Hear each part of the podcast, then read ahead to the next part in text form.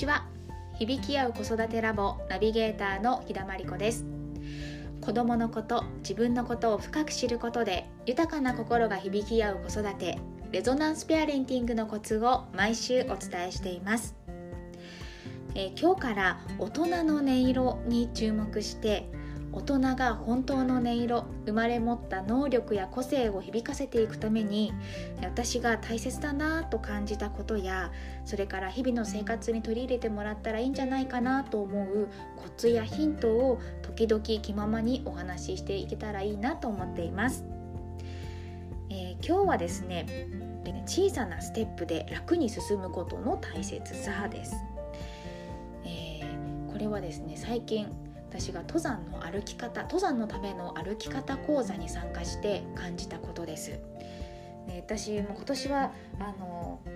いろんな山にチャレンジしたいなと思っているんですがいつも登山をするたびに筋肉痛になるのはもちろんのこと股関節とか、まあ、いろんな関節がすごく筋とかですね痛みが出てきてしまっていましたでこれはまあ普段の運動不足もあると思うんですが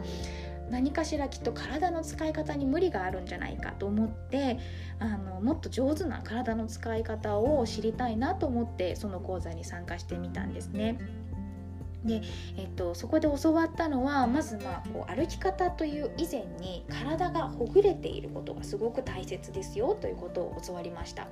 で、まあ、そうやってほぐれ体がほぐれた上に自然な足の運び方はこんな感じですよっていうことを教わったりでそれからまあ自分の力で「えい!」ってこう動かすのではなくてあの重力であったりとか自然に存在する力を上手に使っていきましょうっていうことを教わったりですとか本当に内容盛りだくさんだったんですですけどもその中で特に私がハッと思ったのが、えー、小さなステップ登る時は小さなステップで、まあ、自分の体が楽リラックスをこうキープできる、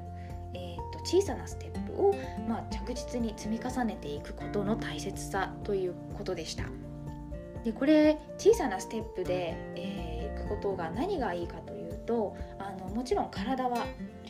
リラックスしています。ストレッチして緩めてリラックスした上半身がですねリラックスした状態でいてで、まあ、小さな一歩なので負荷も少ないです。それで、えっと、小さな一歩でしかもこう速くなったり遅くなったりせず同じペースで淡々と歩くことができるということがあります。で、えっと、そうするとですね、私も実際レクチャーの後に山に行って講師の先生の後について、ま、講師の先生のその小さなスモールステップを真似しながら歩いてみたんですけど本当にあのいつもだったら途中でも息切れしたりとかもうスタミナ切れとかなってしまったりとかしそうなところもこうなんとなくこう余力を残しながら、えー、楽に登り続く登り続けることができたんですね。でその淡々とした小さなステップを積み重ねていったらあいつの間にかもう頂上に着いちゃったっていうような感覚を体験しました。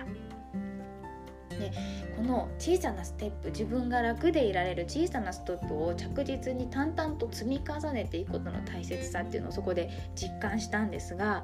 これって何かこう目的に向かって進んでいく時でもしくはまそれは、えーと、仕事であったりとかそれから夢の実現であったりとかそれから子育てか、まあ、いろんな、えーと場面で言えると思うんですけどもすごくあの共通して大切なポイントなんじゃないかなというふうに感じました。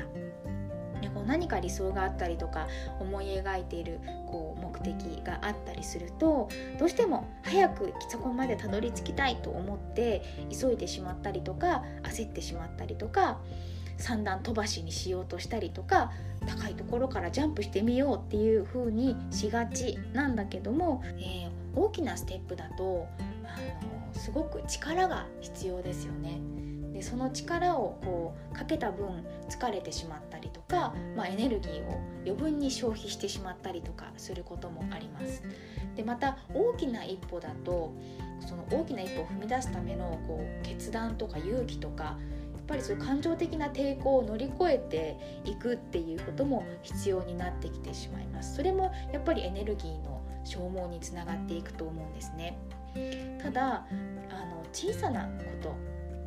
小さなステップであればあの自分はリラックスして一歩を踏み出すことができるしそれからリラックスしてるから楽しむことができるしそれから、えーと、小さなステップなのでエネルギーの消耗も少ないですしで淡々と同じことを継続して、えーと着実に進んでいくことができます。なので時には大きなジャンプをしたりとか、まあ、三段飛ばしとかしてみることもいいと思うんですけどでもやっぱり小さなステップを楽しく積み重ねていくことの方が着実にたどり確実にたどり着きやすいんじゃないかなというふうに思いました。で例えば私で言いますと4月の下旬に合唱の合唱のソロ発表会というのがあってで課題曲がイタリア語の曲なんですね。でそれに向かって練習をしなくてはいけないということになってましてまあソロでしかもイタリア語の曲っていうともう本当にこう大きな課題すぎてどこから手をつけたらいいんだろうって思ってしまうんですが例えば、えー、まず今日は、えー、楽譜の1小節目を着実に楽譜通りに歌えるようになろう。次は2小節目次は3小節目って自分が怖くなくて楽にできる部分で区切ってそれをしっかり練習してで例えばそれ以外にも今日はボイトレの先生に教えてもらった呼吸法のトレーニングをしてみようとか本当に怖くなくて自分が楽に楽しくできるところの課題を、まあ、小さなステップを自分なりに設定していくんですね。でそれをこう毎日毎日ちょっとずつこう積み重ねていってみると案外こうあいつの間にか全部の楽譜歌えるようになった。で筋トレも腹式呼吸もしっかりこう身につくようになってなんだかちょっと声も出るようになってきたぞとか。いうのを実感もしています。で案外ね小さなことをきちんと積み重ねていくことの方があの積み上がっていく着実にこう漏れなく積み上がっていくような感覚もあります。ね、本当にこう怖くないこと大変じゃないこと楽しくてリラックスして毎日ちょっとずつ続けていくことっていうのが本当の力にね自分自身の力になっていくんだなと思います。何かねあのこれやってみようっていう目標があったら是非小さなステップから始めてみてください。それでは今日はこの辺で。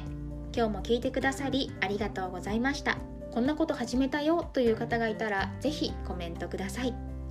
一緒に一歩一歩登っていきましょう。